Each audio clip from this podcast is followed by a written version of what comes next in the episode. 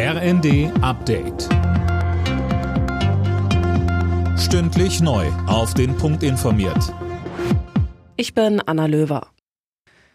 Viele kommunale Kitas, Horte und weitere soziale Einrichtungen in ganz Deutschland bleiben heute wegen Streiks geschlossen. Dazu haben mehrere Gewerkschaften aufgerufen.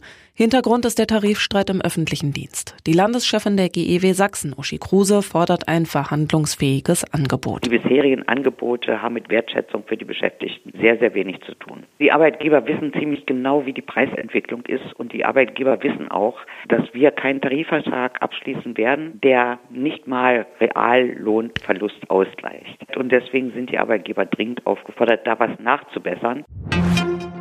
Mehr Gleichberechtigung in Job und Alltag. Das fordern zahlreiche Organisationen zum heutigen Weltfrauentag. Bundesweit sind Aktionen geplant. Vom Deutschen Frauenrat heißt es, die Bundesregierung muss mehr für die Rechte der Frauen tun. Im Fall der Anschläge auf die russischen Nord Stream Gaspipelines in der Ostsee führen die Spuren offenbar in die Ukraine. Deutsche und amerikanische Behörden vermuten, dass eine pro-ukrainische Gruppe dafür verantwortlich ist, berichten mehrere Medien. Vieles ist allerdings weiter unklar, wer den Anschlag im September angeordnet und finanziert hat und natürlich warum. Auch denkbar ist weiterhin eine Operation unter falscher Flagge, also dass es nur so aussehen soll, als würde eine pro-ukrainische Gruppe dahinter stecken.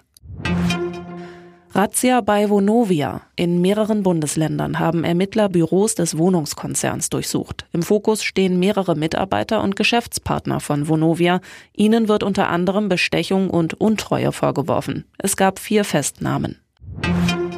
In der Fußball Champions League hat Borussia Dortmund den Einzug ins Viertelfinale verpasst. Gegen den FC Chelsea unterlag die Borussia im Rückspiel mit 0 zu 2. Das Hinspiel hatte Dortmund nur mit 1 zu 0 gewonnen.